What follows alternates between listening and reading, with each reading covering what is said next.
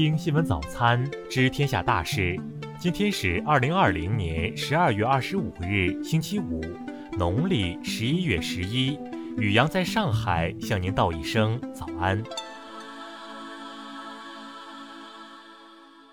先来关注头条新闻：北大学子弑母案开庭，吴谢宇供述作案动机。昨日上午，福州市中级人民法院公开审理北大学子弑母案。据公诉机关指控，二零一五年七月十日，被告人吴谢宇在家中将母亲谢天琴杀害，作案后骗取亲友钱款共计一百四十四万元。为逃避抓捕，吴谢宇还先后向他人购买十余张身份证件。吴谢宇在庭审中供述犯罪动机称，自父亲去世后，他一直感到心中郁闷。上大学期间，每周去医院接受治疗。他看了母亲的日记和信，感觉母亲活得也很累，因此决定把母亲杀死后自杀。对于作案后以母亲的名义向亲友借钱，吴谢宇称，因认为亲友没能帮助挽救父亲的性命，他心生恨意，所以借钱报复。庭审中，吴谢宇多次痛哭，表示非常后悔，愿意认罪，也希望被判重罪，但不想被判死刑。他表示自己还可以劳动，希望将自己的经历写出来，让他人引以为戒。最终，法庭宣布休庭择期宣判。再来关注国内新闻，外交部昨日表示，为保障中外人员健康，经过充分评估，中方参考多国做法，暂停中英间的往返航班。国家发改委消息，二零二一年春运将从一月二十八日开始，三月八日结束，共计四十天。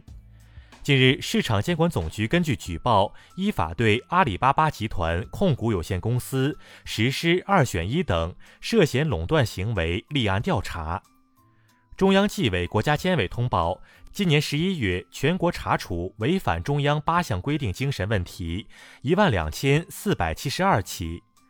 最高法、最高检、公安部、司法部日前发文指出，要依法严厉打击非法捕猎、杀害野生动物的犯罪行为，从源头上防控非法野生动物交易。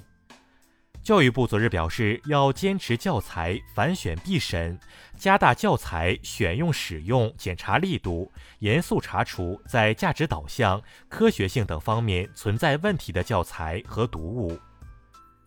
交通运输部昨日表示，二零二一年将毫不放松，抓好常态化疫情防控，全力做好新冠病毒疫苗冷链运输保障工作。嫦娥五号搭载物品交接仪式日前举行，共同参与本次搭载的单位移交了各类农作物、林木和花卉种子共三十余种。继续关注国际新闻。美国总统特朗普二十三日动用否决权，将二零二一财年国防授权法案退回美国会。美国疾控中心数据显示，截至二十三日，美国至少已有一百万八千零二十五人注射了第一剂新冠疫苗。美国空军近日发布调查报告，揭示非洲裔与白人军人在待遇、升迁、处分等方面有显著差别，下至基层军人，上至高级将领，黑人普遍遭受歧视。据日媒报道，二十四日，围绕赏樱会风波，日本东京地方检察厅特搜部决定对前首相安倍晋三不予起诉。韩国环境部二十四日表示，计划到二零二五年时，韩国将塑料垃圾减少百分之二十，并将废塑料回收利用率从目前的百分之五十四提高到百分之七十。阿根廷卫生部二十三日批准了由俄罗斯研发的卫星五新冠疫苗的紧急使用申请，预计共将购入一千万剂该款疫苗。澳大利亚研究人员日前首次揭示，感染新冠病毒后具有保护性的中和抗体，至少能在人体内留存八个月，可以防止其再次感染。健康码国际互认技术委员会日前宣布成立，旨在研究满足国际间个人健康状况互认要求的二维码编码及解析技术方案和标准。再来关注社会民生新闻。辽宁近日出台《女职工劳动保护办法》，其中规定，用人单位签合同时不得约定限制结婚、生育等内容，产前检查所需时间计入劳动时间等。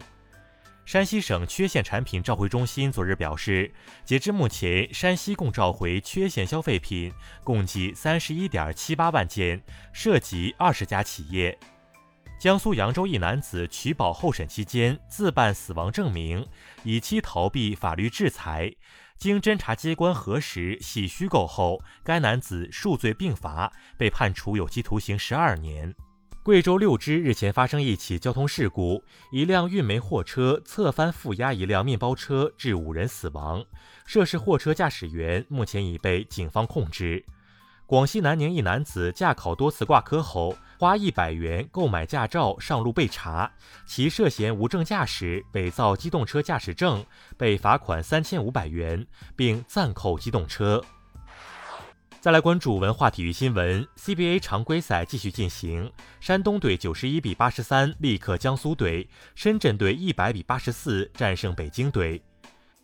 杭州亚运村昨日全面结顶，预计于二零二一年底实现全面竣工，二零二二年三月投入试运行。柳叶刀杂志近日首次评估旅行限制措施对疫情的全球性影响，结果表明，只有在有针对性地落实国际旅行限制措施时，才能够有效控制新冠病毒传播。燧人寿宫唐九成宫四号殿遗址考古发掘成果二十四日公布，考古人员发现唐代奠基斗板石面都以白灰装饰，是粉壁涂泥的历史见证。以上就是今天新闻早餐的全部内容。如果您觉得节目不错，请点击再看按钮。咱们明天不见不散。